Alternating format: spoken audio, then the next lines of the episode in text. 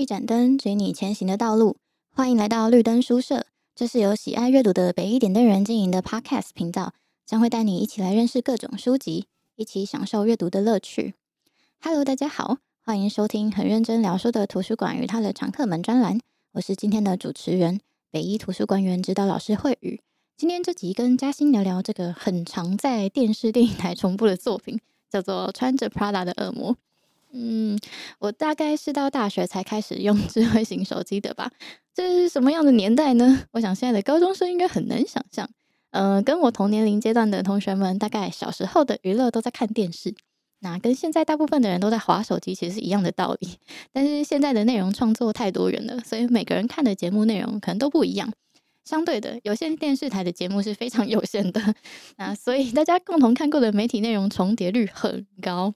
我还记得我高中参加大学应对的时候，其中有一个团队竞赛的游戏题目，居然是考大家对周星驰电影的熟悉程度，真的是非常荒谬。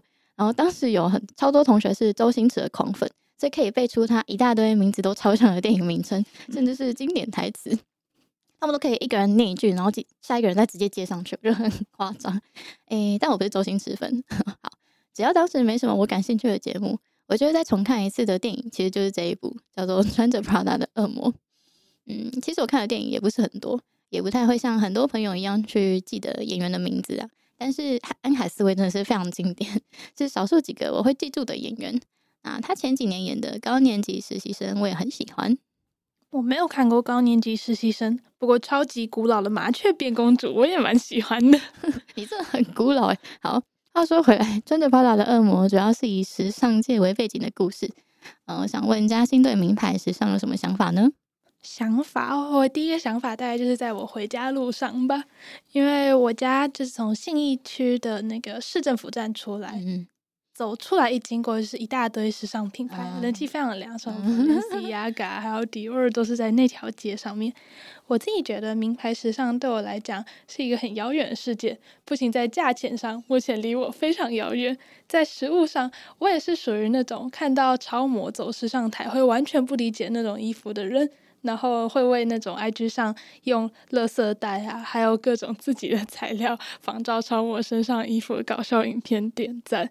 我觉得啊，实在是很难了解这群人在做什么东西。哦，那你有一天可能会走进去逛，或者甚至是买下去吗？嗯，我觉得我有可能走进去逛或买下去，但是会买的单品，我猜大概和我现在会穿的差别不大。就是一般人看也比较能理解的，到底好看在哪的东西，大概就是我的取向。好的，好的。那回到个这个故事，女主角小安。他是文学背景的大学毕业生，他梦寐以求的工作呢，是到知名的杂志《纽约客》当编辑，但误打误撞的进入了时尚杂志《Runway》当编辑助理。虽然听起来是不同产业的编辑，而且他本人对时尚完全一窍不通，但听说只要当过《Runway》总编米兰达的助理，以后就会一帆风顺，想去哪里都很容易。反正都是编辑助理，都要累积经验。而且旁边的人一直跟他说，这是全世界的女孩梦寐以求的工作。于是他就这样进入了米兰达的魔掌底下。故事的前言大概就是这样。接下来就要爆雷了，介意的人可以先去看电影再回来。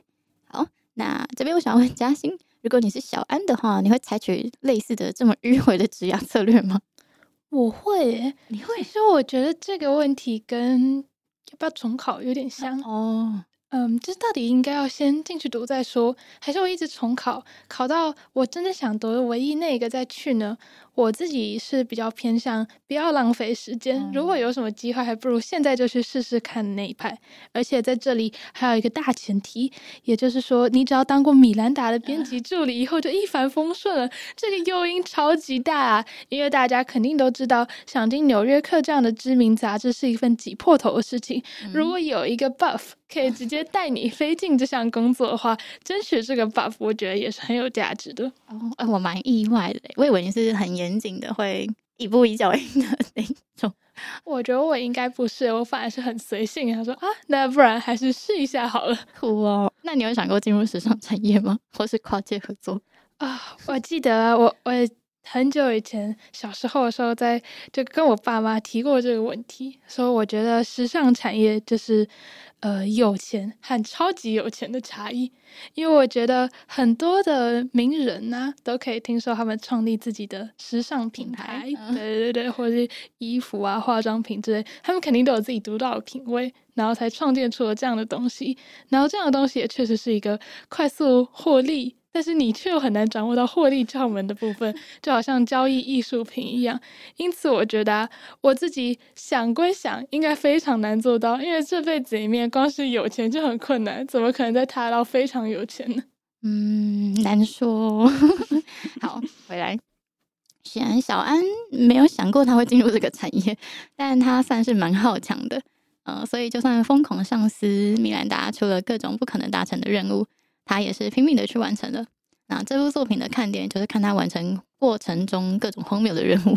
其中一个我印象非常深刻的是这里，原文说：“讨厌的哈利波特第四集明天出版，明天星期六，所以书要到星期一才会上架。可是米兰达的两个十岁双胞胎女儿，一人想要一本，而且星期六一早他们就要。那时候书才刚刚出仓库几分钟，诶。而且米兰达他们在法国度假，不在美国，所以还要想办法用飞机送去巴黎。这任务超级艰难。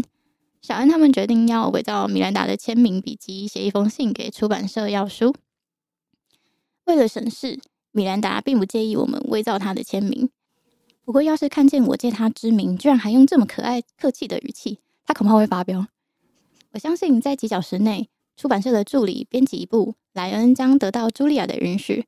带两本《哈利波特》回家，这样我星期六就不必再跑一趟到办公室，然后把书交给他自己上西城公寓的门房。我会请米兰达的司机尤瑞第二天早上十一点去拿，拿到后打手机跟我确认，然后送到机场。然后汤姆林森先生的私人喷射机会载书飞往巴黎。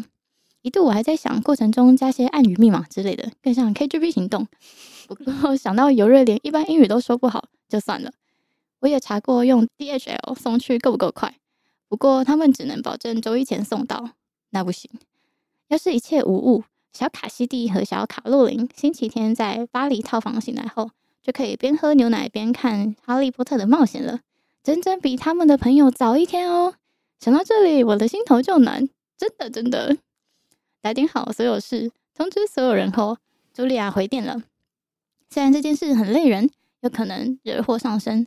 但为了米兰达，他还是很乐意交给布莱恩这两本书。好，应该有听出那个讽刺语气。嗯，小说其实有很多情节描述都是这样子的语法，就是 可以看出他真的很崩溃。好，后来小安跟闺蜜莉莉度过耍废周末的时候，接到米兰达的语音留言，说：“我是米兰达，现在是巴黎的星期天早上九点钟，孩子们的两本书还没到，打到丽池来给我确认书马上到，就这样。”好所以小安只好慌慌张张的给中间的机师、饭店快递人员、门房等等全部环节的人 打过一轮电话，结果大家都说有送啊。最后，嗯，小安只好打给米兰达确认书是不是没有收到。可是大家说都有送到啊。米兰达说：“安德里啊，你应该仔细听清楚一点，我不是那么说的。今天一早书就到了，顺便告诉你，他到得太早，把我们都吵醒了。”我是说没收到两本书，我要的是两本，包裹里只有一本。好，电话挂完之后，小安真的很想杀了米兰达。我该杀了他吗？但又怕被抓。嗯，警方一下子就会想到是我吗？嗯，不可能。每个人，至少是 Runway 的每个人都有动机。好，小安心理小剧场，整本书大概有一半是他的心理小剧场。嘉欣有什么印象深刻的情节吗？呃，我可以先讲电影版，因为我是电影的死忠粉丝。我觉得电影里面哈利波特这段也是一个大高潮，但是呢，在电影里面对 Andrea 比较手下留情嘛，把它改成对小安有利的版本。在电影里面呢，当他把这个书砰的丢到米安达桌上的时候，米安达一脸就是我要的是送给我在火车上面的小孩，你怎么送到这里？然后呢，Andrea 就非常完美说哦，书已经在他们手上了。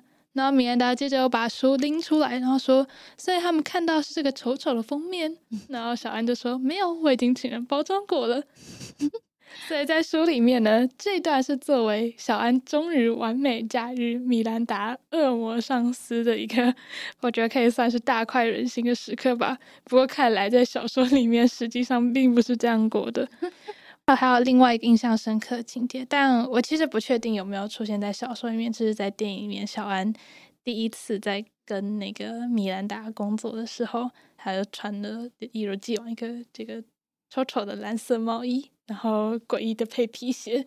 那在旁边看着米兰达是这样子配呃模特儿即将要穿的衣服，然后嗯。呃就有一个人拎着两条皮带说：“哦，我实在不知道该选哪一条，他们这么的不一样。”然后小安就在旁边说：“嗯，我可看不出来。”嗯，然后这个时候呢，米兰达就说：“你刚刚说什么？有什么好笑？”然后小安就说：“啊，我只是不大熟悉这些 stuff。”嗯，然后米兰达这时候就开始就这个点大做文章，讲到了时尚产业每一季的。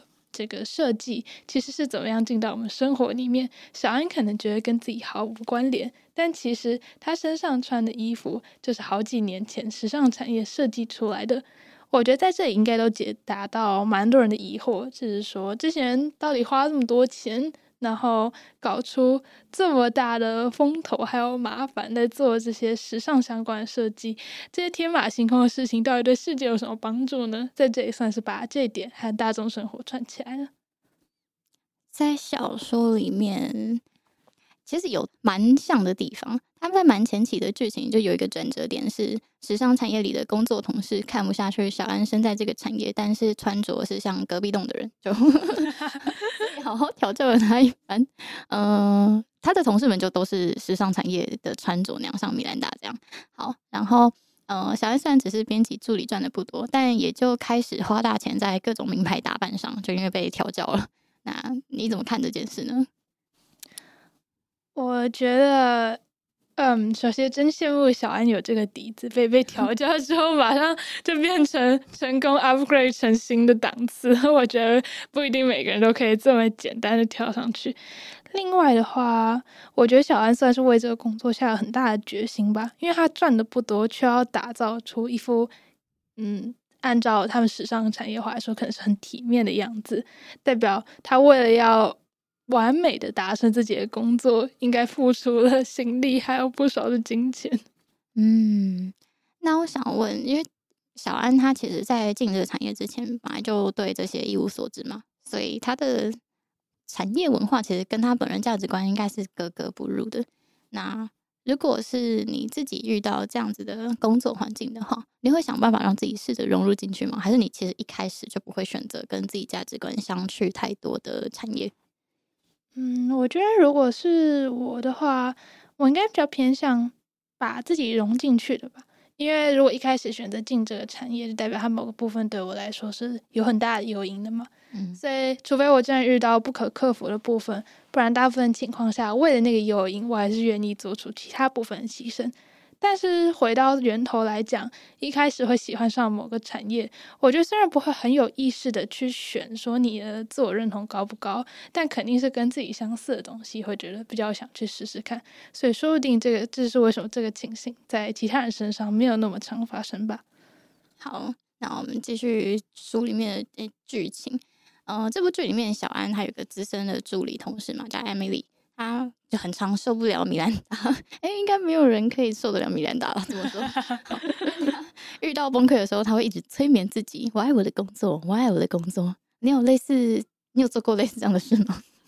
有，我做过类似这样的事，而且小那个这段实在非常有名，他是那个梗图。对 有，我做过类似的事，大概就是在比如说以前在实验室里面做实验的时候。遇到实验不顺的时候，我可能跟同学对话就讲这样：哦，太好了，这个虫又把自己给饿死了呢！我们现在可以重新做一个，太兴奋啦！好，嗯，再延伸一点点，这部剧有一个经典台词是小安的同事跟他说：“等你的私生活全毁的时候，记得告诉我，这表示你要升官了。”虽然这小说里面其实没有出现这句话。但整部小说大概用了三百页在描述小安在恶魔老板底下每天接受摧残，但每天又打起精神努力，想要撑过一年再离职。那可以看到小安的闺蜜莉莉其实已经酒精中毒。那小安的男友艾利克斯不断的在感情中委屈与愤怒，还有小安的姐姐生小孩了，但小安一直没时间去看她的外甥。基本上，她牺牲了所有的时间，也牺牲了爱情。呃，本来以为他会一直这样撑完一年，毕竟现实生活中大部分的人应该都是继续撑下去。嗯、但直到一个事件的发生，带来剧情的高潮。米兰达原本要带着资深助理艾米丽去巴黎时装周，那算是一个年度的重要工作。但艾米丽临时生大病，没有办法去了，所以米兰达改成带着安去。本来艾利克斯都安排好复杂的家庭探亲之旅了，但小安决定去巴黎。他们的关系原本就很紧绷，所以这算是压死两人感情的最后一根稻草。他们暂时分开了。去巴黎出差之后，小安一样过着地狱的生活。就在巴黎时装周正式晚宴前两天，米兰达问了小安，已经当助理快满一年了，之后的职业发展计划是什么？米兰达承诺他会帮他打电话，就是一开始说的。哦，没错。好，这简直就是小安最快乐的一天，快要实现他的梦想了，可以感受到他的旋转。好，然而马上小安接到一个讯息，她的闺蜜丽丽酒驾出车祸了，在医院昏迷不醒。好，这边补充一下丽丽的人设，在小说里呢，丽丽是小安最亲密的大学朋友。那丽丽她只有祖母一个不是很亲的亲人，所以基本上是非常非常依赖小安的。他们在剧情的后半段还一起租房子，想要照顾彼此。那莉莉的紧急联络人甚至直接设定就是小安。但是当莉莉出车祸的时候，小安却因为在巴黎没有接到电话，所以是由艾利克斯和小安的爸妈先去医院照顾莉莉。其实莉莉会出事，并不是偶然发生的。前面故事一直有在铺陈，莉莉酒精上瘾，然后生活一塌糊涂的迹象。但是小安因为忙着工作，没有办法，或者是说他不想面对朋友变成这样，而自己无法照顾了这个事实，所以一直逃避。艾利克斯在电话里持续的对小安施压，情绪勒索，觉得小安不应该为了工作而抛下有难的朋友。好，所以这里迎来了两难。到底应该等过完两天后，等最重要的工作晚宴结束再美回美国，还是马上就回美国呢？嘉欣，你会怎么办呢？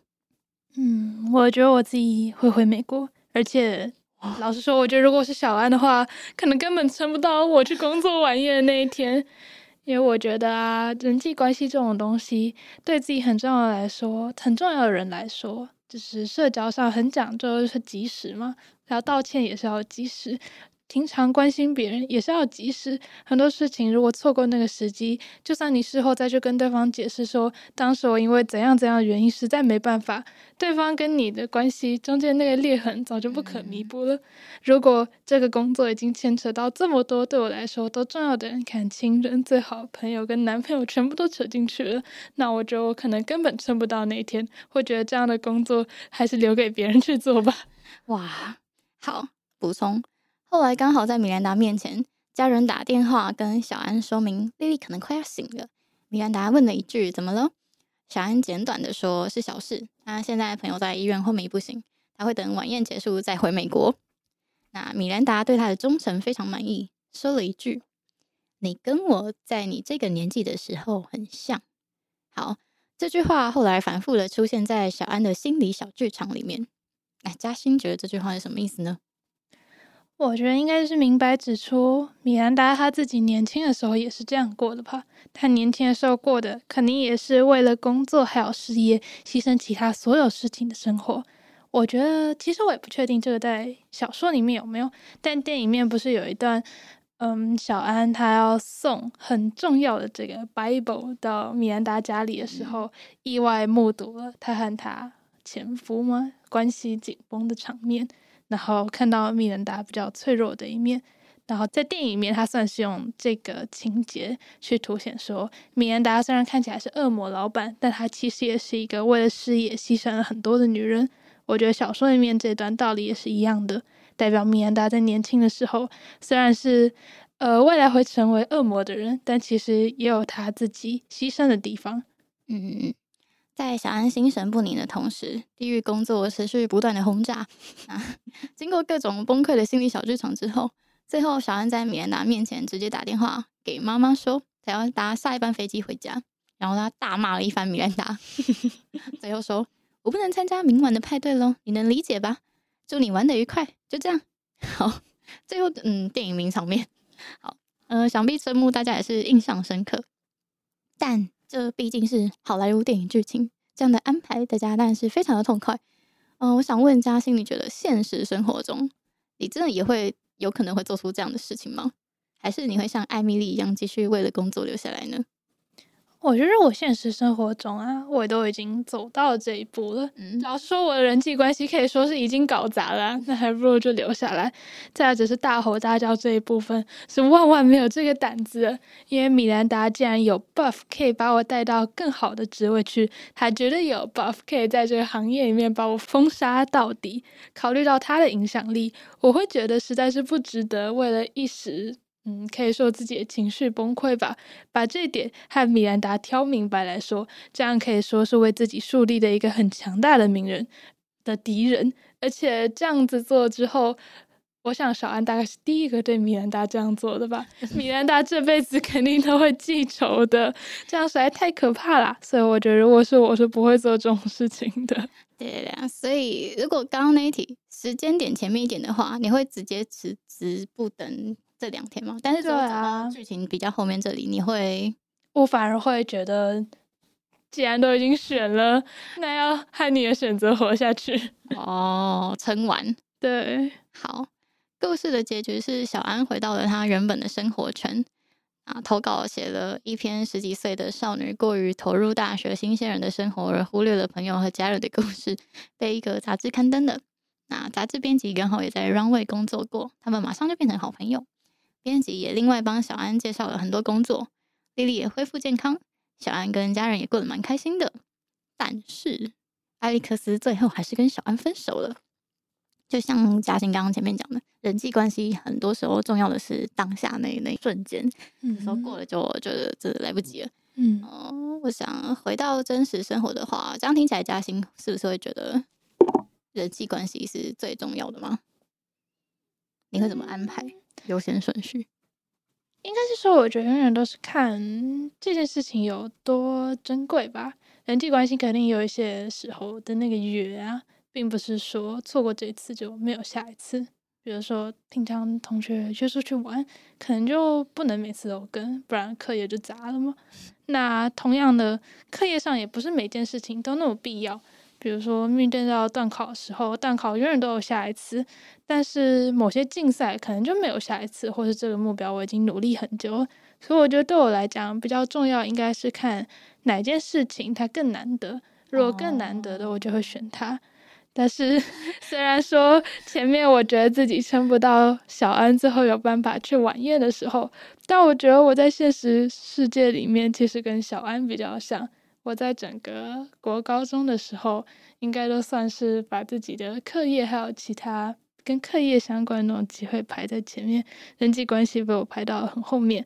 不过我自己应该也算是吃过苦果了。我想在未来应该会更审慎的衡量人际关系那些难得的时刻吧。嗯，好。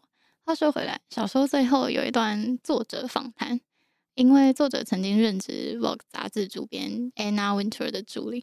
所以大家都在想，这跟他实际上的工作经验到底有多相符？他说，书中剧情的描述，有的是我的经历，有的则是由各行各业，例如时尚杂志、公关、广告业的朋友们所提供。大部分的描述着重在我们初踏入社会，还是个小小助理的那段时光。哦，然后后来我发现这小说有续集哦，进来看之后发现比我预期的更有趣。嗯、第一集的小说我觉得没有。电影那么那么爽爽，因 为电影是爽片。对对，电影是爽片。小说有很多细节，然后他因为故事有很大的篇幅在讲他在米兰达手下有多崩溃，所以看的其实蛮痛苦，我觉得自己好像跟他一样在只是是个社畜。嗯、呃，但是第二集就。虽然也有米兰达这个角色的影子，很酷吧？到底 他后面还会怎么影响他的生活？但是整体来说以，以嗯主角就主角成长的更多，然后更坚强，然后我觉得可看性非常高，跟第一部也不太一样。然后讲了蛮多他的感情观跟事业观，嗯，比我预期的更有趣。那嗯、呃，故事其实前一背景大概是这样，第二集啦，就是小安辞职离开米兰达后不久，资深助理艾米丽在一个平凡的日子里就突然被米兰达解聘了。好，所以他们两个原本彼此其实蛮不合的，就他们在当同事的时候，那很久之后他们在一次烹饪课上课见面。一起黑特米兰达建立了友情，然后他们甚至合作创办了顶级的婚礼杂志，所以他们两个算是合伙人的感觉。那这本书后来感情线的故事跟事业线的故事穿插，比第一集更刺激。那小安这本书的心路历程是非常非常复杂的，第一集比较单纯一点，因为就是一直很崩溃。然后，嗯，那第二集他会很想要让人知道接下去故事会怎么发展。层层铺垫之后呢，也有个精彩的结局。那这边我就先不爆雷啦。嗯，但我非常推荐续集的角色人设，我觉得都更加立体，而且更有魅力。而且故事最后都没有崩人设，我觉得很重要。嗯，好，那今天的介绍到这边告一段落。今天这本北一图书馆有原文版，也有中文翻译版哦。欢迎有兴趣的朋友找原书阅读。除此之外，可以在 IG 搜寻北一点的人，会有更多不同于 Podcast 的内容。我们的频道也有许多主题供大家聆听，欢迎再度莅临。